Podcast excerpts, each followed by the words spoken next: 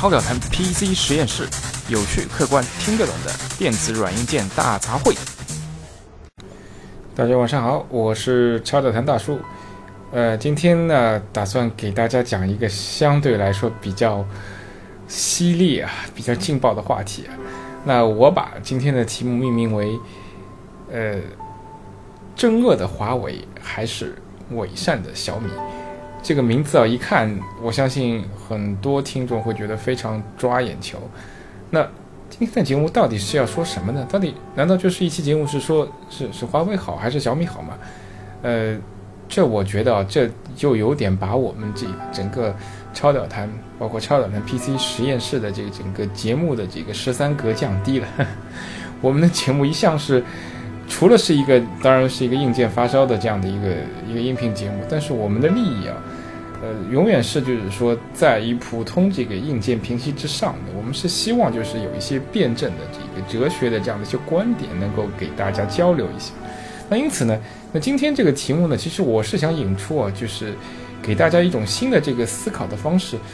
就是究竟有没有所谓绝对的这个好的产品？和绝对的这个坏的产品，或者有没有一种叫做绝对的好的这个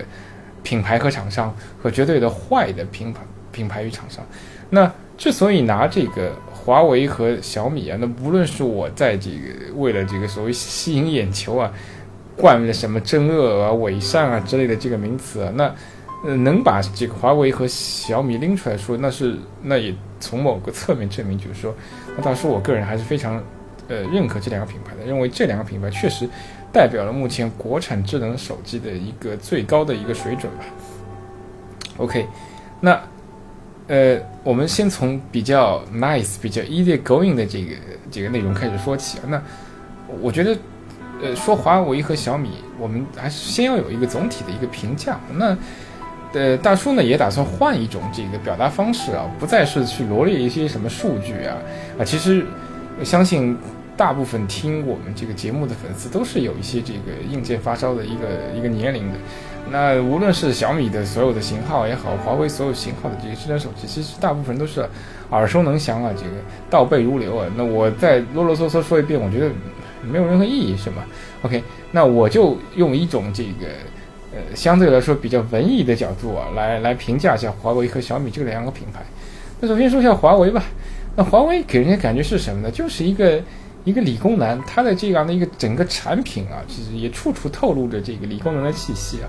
那首先肯定就是华为的这个工业的这样的一个底蕴和基础是相当强悍的，因为它本身就是一个这个电信基础设施的一个制造厂商啊。目前为止，它和爱立信已经是成为呃这个领域的一个所谓呃两强吧，两极可以说，基本上世界上。百分之九十以上的这样的一个市场都是由爱立信和华为来瓜分的，那剩下百分之十市场，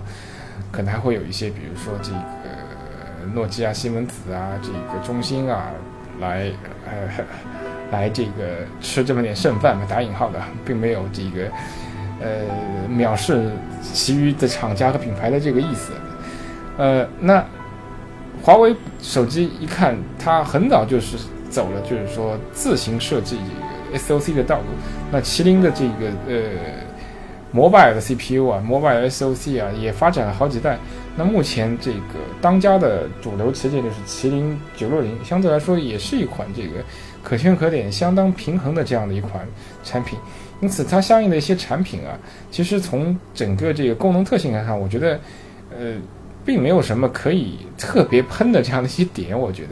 那。但是呢，我觉得华为产品为什么说它是理工男呢？那不但，呃，反映在它硬件上，你会发觉它是一个非常追求极致的这样的一个一个厂厂商，是吧？OK，它是要追求自己所谓的这个国产情怀。那我把最核心的 SOC 都已经自行设计了，虽然代工人是台积电，但相信这个在十年之内，那国内有了自行的这个，呃。SOC 的这个生产能力的话，那华为可能应该也是第一批去实现真正从设计到制造完全国产化的厂家。那这点大叔从来不怀疑。那整个这个硬件处处透露着一个就是说要自强不息的这种精神啊。那所以非常适合去打一张那个爱国牌，是吧？这个爱国的这个情怀。但是它的 UI 呢，就始终感觉让人确实也是一个一个理工男设计产品，就非常。呃简明直接，就是该有什么功能呢？它倒并不都是呃这并不少，就呃分屏啊或者一些就是说这个基础的一些所有的一些呃这样的一些呃智能手机应该有的这样的一些功能，它它并不少。那这但是它的这个整个 UI 的这个设计啊、转成啊，包括这个这个这个这个过渡动画啊，包括就是 UI 之间要怎样去设计一个这个让用户更加舒适啊，减少这个步骤啊，或者它的整个 UI 的这个语言更容易让大部分它的受众这个品牌受众在理解方面，还是非常欠缺的。那之前其实华为也是花了重金啊，去挖了这个苹果的这个 UI 设计师，但。这到这个音频节目发布的，我相信好像前半年还是一年，这位这个 UI 这个总监已经是离职了。那可见啊，那这这呃，我扯稍微在后面只是我大叔个人的揣测。那可见，呃，一个深受这个苹果文化熏陶的这样的一个高管，呃，经过了这一年到两年的一个痛苦的这样的一个磨合，仍然发觉自己啊，不能融合到这个。一个理工男占据主导的这样的一个设计的一个一个公司里面，那因此时至今日，大家看到这个华为的 UI 还是有那么一点生硬的感觉。但是呢，呃，生硬归生硬，那大家要想起大叔在那个本次节目开头的这样的一种一种一种哲学的说法：任何事情其实都是有两面性的。你你这所谓生硬，其实是以一个就是说。呃，以苹果的这个价值观为标准的，索性它是非常倡导这个，呃，所谓人性化啊，就是它的一个艺术气息啊。因此，其实，呃，国内有很多的这样的智能手机的品牌，呃，甚至国际的新闻，包括三星、包括小米、包括魅族，其实都是那种呃由乔布斯所创立的这个泛苹果的这种人性化 UI 的这样的一个忠实的这个追随者。因此，所谓。华为的这个 UI 偏偏硬，这个偏理工男的思路，其实也是站在了一个所谓，呃呃泛苹果文化的这个 UI 设计的角度来进行这对比和批判，对吗？但是大家知道，龙分九种啊，种种不同啊，那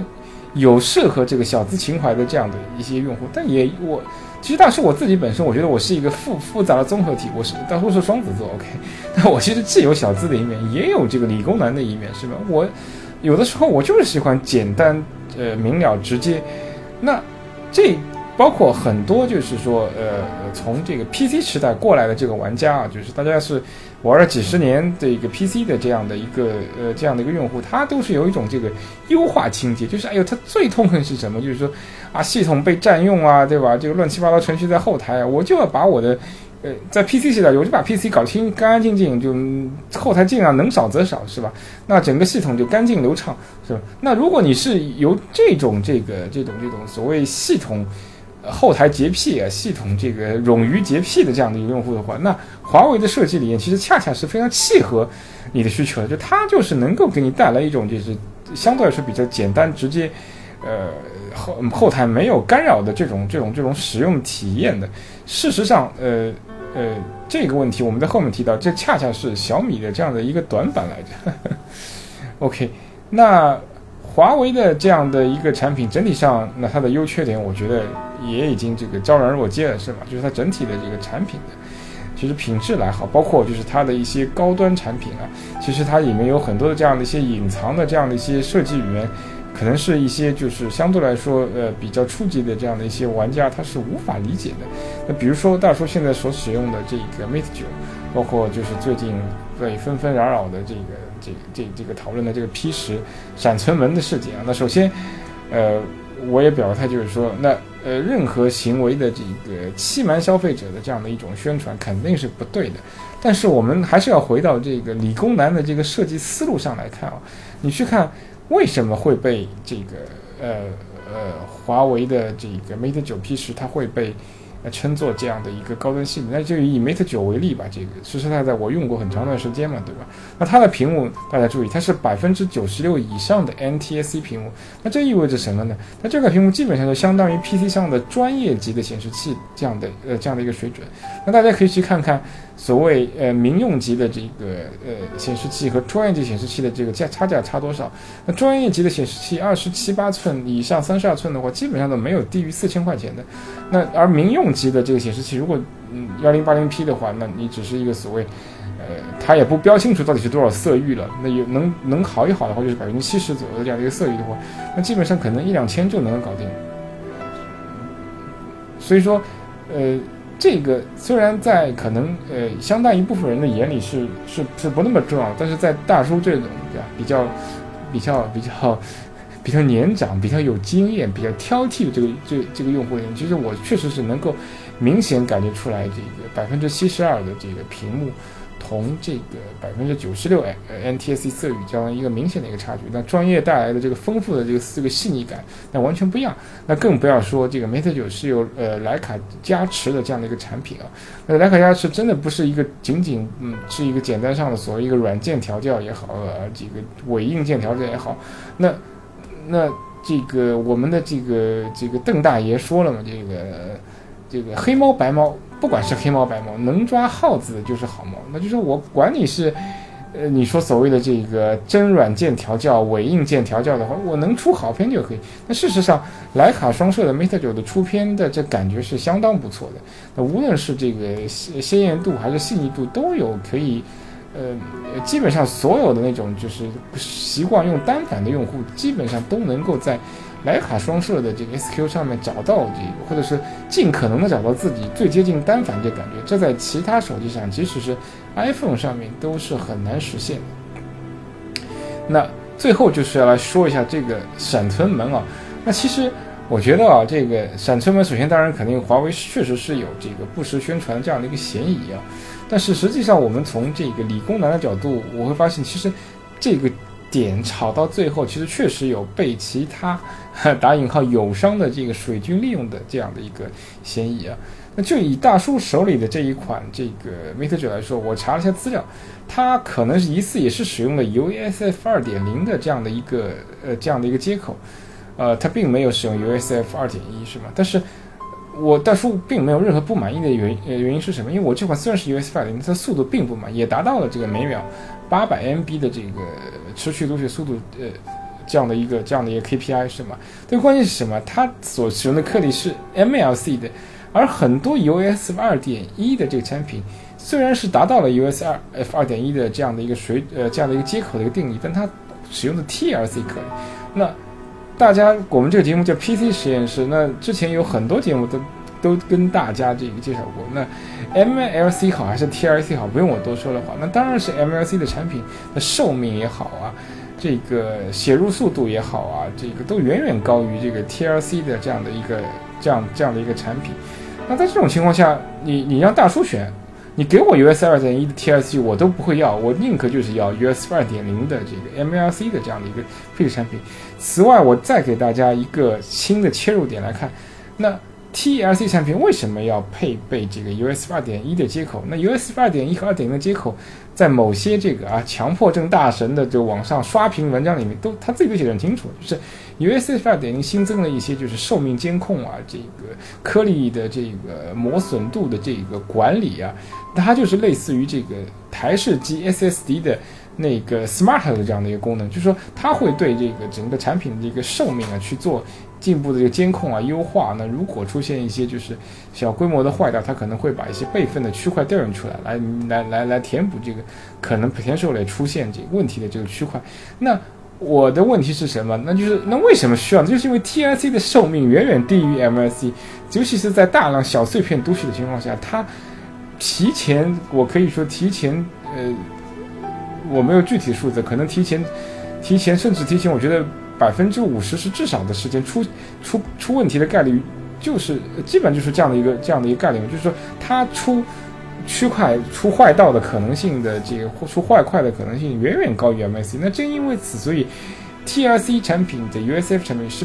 嗯必须要配呃配备二点一才是一个非常好的这个对对这个这个最终消费者负责的这样的一个这样的一个这样的一个配置嘛，是吧？那对于 M I C 来说，其实说实话。大家都知道，目前大家手机更换的频率，正常情况下最迟最迟是三年，你肯定是要换了。那基本上正常的话是两年。那对于一些发烧来说，可能每年都会换。那 MLC 的产品可以说以目前的这个普通人的这个使用来说，大叔可以负责的说，三年之内绝对是没有问题，哪怕是五年之内都不会有特别大问题。但是 TLC 就非常难说，可能你两年不到就会出现这个坏块的问题。那在这个时候，USB 点一可能是能够发挥出一些这个相应的这样的一个所谓的问题，但是真正能够呃落到实处，确实是说我能有利用这 USB 点一去做一些智能化的这个呃。这个闪存空间的这个呃磨损度的管理，那还要看各个各个这个呃开发商是不是有相应的这个程序去去进行真正的这样的一个管理，而不是仅仅把这些信息停留在这个底层的这样的一个层面。呃，所以这就是我我今天想说的这样的一个这样外，所以的这些点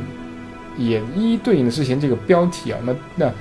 那华华为到底是？真恶呢，还是这个伪善呢，是吧？我相信，经过今天的节目，大家会有自己的这样的一个看法和观点。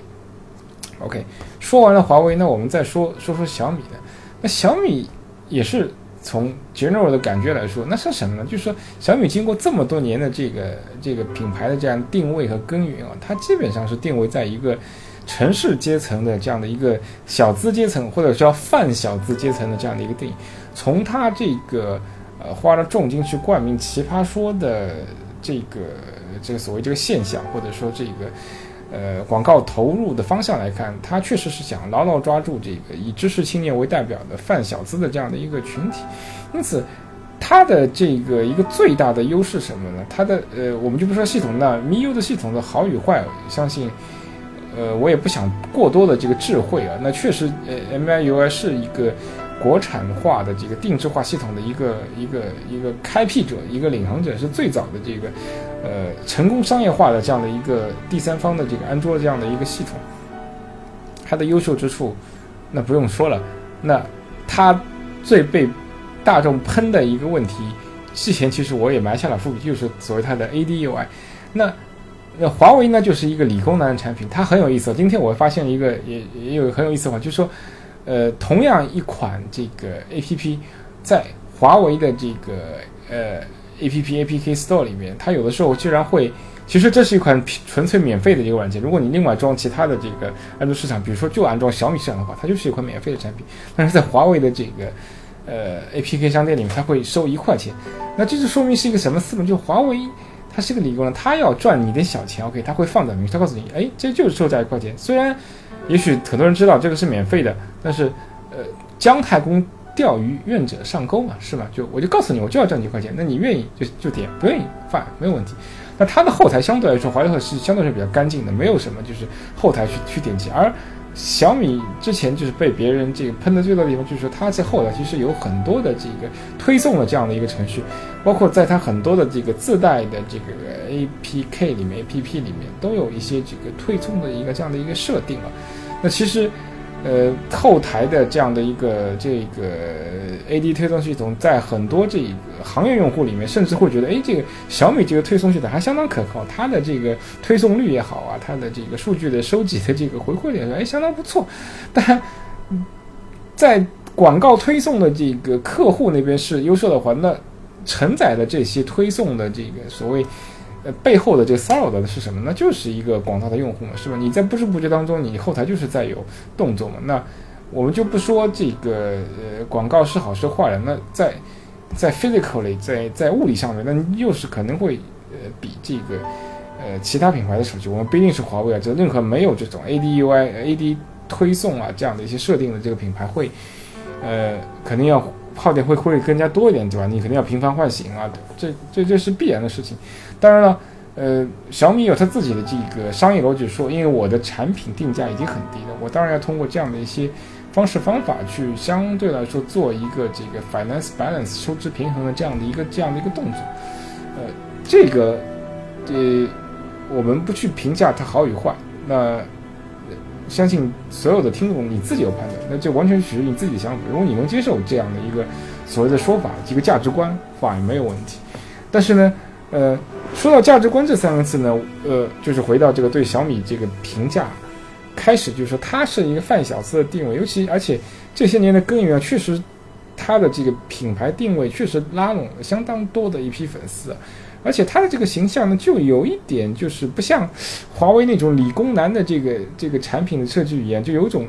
相对来说比较有种距离感。那小米呢，就好像是一个。邻家的这个大哥、这种大姐的这种感觉是吧？他在去给你洗脑的时候，是一种类似于朋友的这个方式去洗。所以说，因此他的很多这样一种推送的方式方法，包括他的一些呃这个对自己品牌宣传的方式方法，就相对来说就没有这个华为这么生硬。它是一种就是呃九零后非常容易接受的这种半娱乐化，是吧？包括。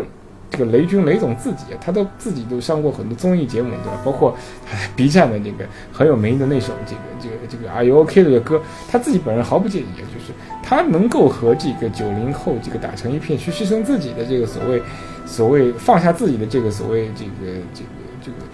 呃这个行业领袖或者行业知名的这个创业人的这个身价，跟所有用户打成一片，那这个确实是。华为所短缺的这样的呃这样的一个短板啊，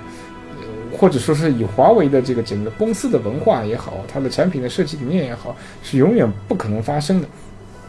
因此呢，这个就是小米给别人的这样的一种感受，那是呃呃小米被小米他想营造的这个这个这这个。呃，这个整个 brand 的 image，这个品牌形象就是之前说的嘛，就是一种朋友性的这样的一种邻家大哥、邻家大姐这种感受。那隐藏在这个语言背后，那真的是一种呃善意和好的这样的这样这样说法吗？那大家最简单一点都知道，小米的一个最最大的被别人诟病一点，就是说它的售价虽然是低，但是永远在这个。呃，销售初期是买不到的，包括这次小米六。虽然小米六在上市前，啊，这个小米公司多方啊确认各个层面的这样的人呢，我从这个雷军雷总啊，到这个各个层面的销售总监也好啊，这个联合创始人也好啊，对吧？这个呃，这个米家的客服也好，都说我们保证这个第一优先供货怎么样？但事实是什么呢？就是说，在小米这个。几个就是一线的销售的这个窗口，包括自己的这个小米商店，包括京东的这个直营店，就是原价的这样的一些渠道，基本上是处于这个间歇性供货的，就是，呃，有供货也基本上可能嗯在十分钟之内就会被售罄，那其他大部分都是没有货的。但是仍然令人发指的是，同样在比如说京东的第三方平台上，你你会发现加五百加一千，你还是能够买到这个小米六的产品。那这个究竟是为什么是要这样做呢？我觉得。这个我就是今天这个题目一个点啊，就是所谓小米的伪善什么？那之前大家说我说了它的一个善，就是说它所营造的这个企业形象就是一种这个品牌，就是一种朋友式的，对，很善良的这样一种感觉是吗？但它这个善是真的呢还是伪呢？我真的是要觉得是要跟大家探讨一下。那首先就是这个定价问题啊，其实。学过一些经济学常识的这样的一些朋友都知道，就是说一个产品合理的定价呢，那是怎么样的？初期的话，那势必是会可能会比这个中期后期会高一点，因为任何在这个产品都有它自己开发周期和投入，这个跟公司规模大小其实并没有关系，只是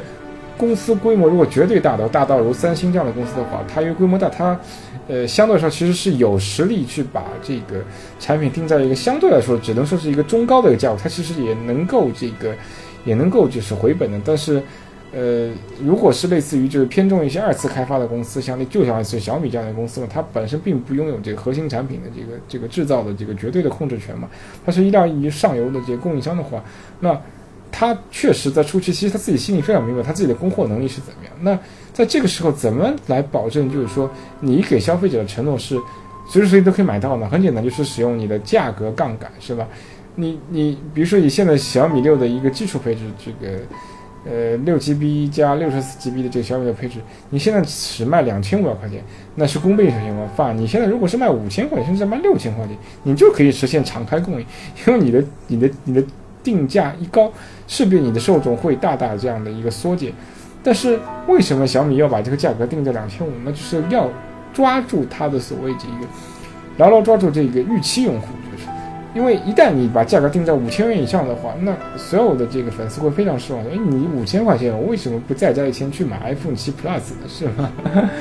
对吧？这个，嗯，这这个理由相当充分了，而且，呃，而定在两千五的好处很明显，就是说，虽然暂时买不到，但是仍然会有一批痴心不改的粉丝，就哎，我现在是这个买不到，也许我下一次敞开购买的时候，我是吗？我就这个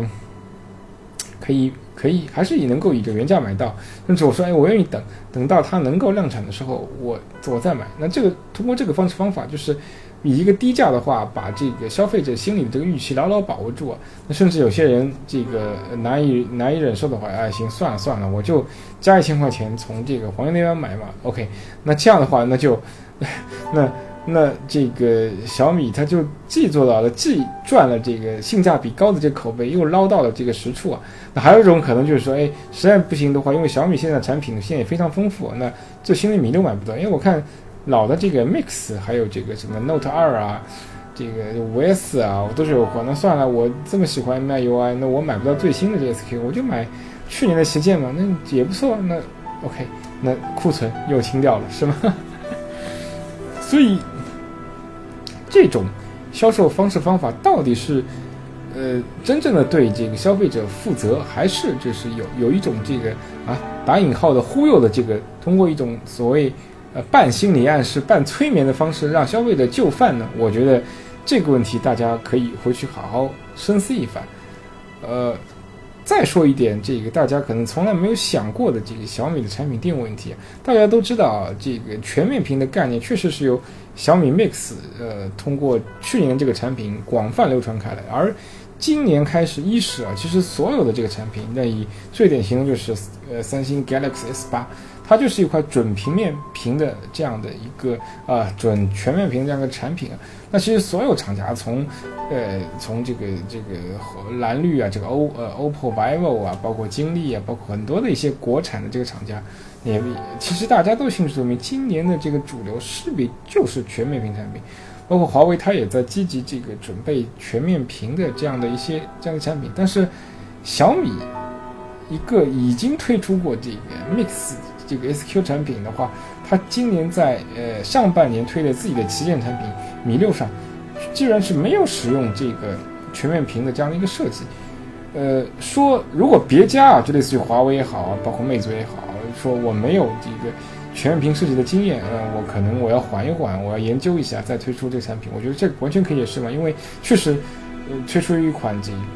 跟原来规格和布局大不相同产品的风险是很大，你没有经验嘛，是吧？那我要慢慢来，慢慢研究一下，我觉得很可以。但是小米按理说不应该存在这个问题。那反，如果你要推出非全面屏的产品，你你不以自己的旗舰命名，你可以在红米的这个系列里面推出推出再多非全面屏产品，我觉得也可以解，因为。非全面屏迟早就是会被定位为一个低端产品，这个在今年这个情况已经非常明显了。但是小米仍然要以旗舰的这个番号的名义推出一款旗非全面屏产品，那它的背后的用意是什么呢？那我可以告诉大家，呃，当然这只是一个思路，那就是说趁还哪怕仅仅只有半年啊，那下半年那以 iPhone 八为代表的这个全面屏产品会全面开花，那。大家呃，我相信小米肯定也有背后隐藏了很多这个神器，也许是 Mix L，也许是我不知道小米七也好八啊或怎么样一些新的这个产品会出来。但是，它为什么在上上半年仍然推出了一款这个旗舰番号的这个非全面产品？就是说要利用这一批这个大家消费者对这个小米产品的喜爱，利用最后这半年要榨干整个非全面屏的这样的一个市场的一个价值啊。那那。似乎这个听起来好像也是介于正邪之间啊，就说那粉丝一个愿一个愿买一个愿愿呃一个周瑜打黄盖一个愿愿打一个愿挨嘛，是吧？是，但是我觉得呃又要回到之前的一个点，就是说。小米，你的 brand image 不是理工男啊，是吧？对，也不是这个三星这种高冷啊，是吧？不是那个这个这个水果这种高冷啊，这高端的定位，你是一个邻家大哥、邻家大姐的这个朋友的这个行为，是吧？那你觉得，如果任何一个人对自己的朋友说：“哎，我明明知道下半年全面屏马上就要新出了，我还要在下半年让你买一款非全面屏的产品，这是一个绝对善意的这个推荐吗？”我觉得好像这个要多多少少是不是要打一个这样的一个问号？尤其是什么，就是说这个邻家这个大哥大姐，他明明是有知道这个呃全面屏会在下半圈铺开，而且他也有全面屏生产的经验的情况下，仍然使用了一个这个这个旗舰番号来推这个产品，这个背后的这个这个这个深意啊，大家真的是要好好的这个。思考一下哦，这个。此外，大家都知道，呃，小米虽然是说定位于这个城市的这样的一个知识青年、小资青年，大家，但是它的这个产品的这个定价就势必决定着，那它所对应的这个这个这个受众啊，那不是一个特别高收入的人群啊，那可能就是，呃，刚刚毕业工作五年不到的这个人群。那其实大家其实有很多生活压力的，是吗？要这个谈朋友，要拍拖，要要还房贷呀，对吧？可能要还各种各样的这样的一些贷款，要要在一些大城市立足。那你说明明下半年可以买一款，这个因为一个全面屏上上呃上来以后，我相信，呃，全面屏这个概念至少还仍然会持续至少两到三年这个时间啊。那也许会被后面更新的概念所所取代。那我再等半年就可以买到一款能够让我在两到三年内不落伍的产品。那为什么我要在这个这个今年上半年这短短的这六个月时间内又又花了一笔这个三千块钱左右的这个这个对于刚刚踏入工作岗位的这个这个这个这个年轻一代来说，并不是一个特别小的花销的这样的一笔钱去买一款这个手机呢？那这种市场的推广行为到底是善还是恶的呢？我觉得大家还是要好好思考一下。OK。那今天的这个节目就说到这儿。那最近是这个假期，呃，暑假，呃，那随之而来，可能九月份就是一开学季。那超导谈 PC 实验室在最近的几期节目里，仍然会回归到一个这个实用性为主的这样的一个节目，会为大家推荐一些就是假期啊，这个开学季的这个实用的一些产品或者一些呃理念的这样的一些沟通吧。好，那希望今天的这期节目对大家对整个这个所谓，呃，产品定位的这个，呃，高与冷啊，这个好与坏啊，这个暖与呃暖与冷，这个这个善与恶，有一个全新的这个这个这个思考的这个维度吧。好，谢谢大家，晚安，拜拜。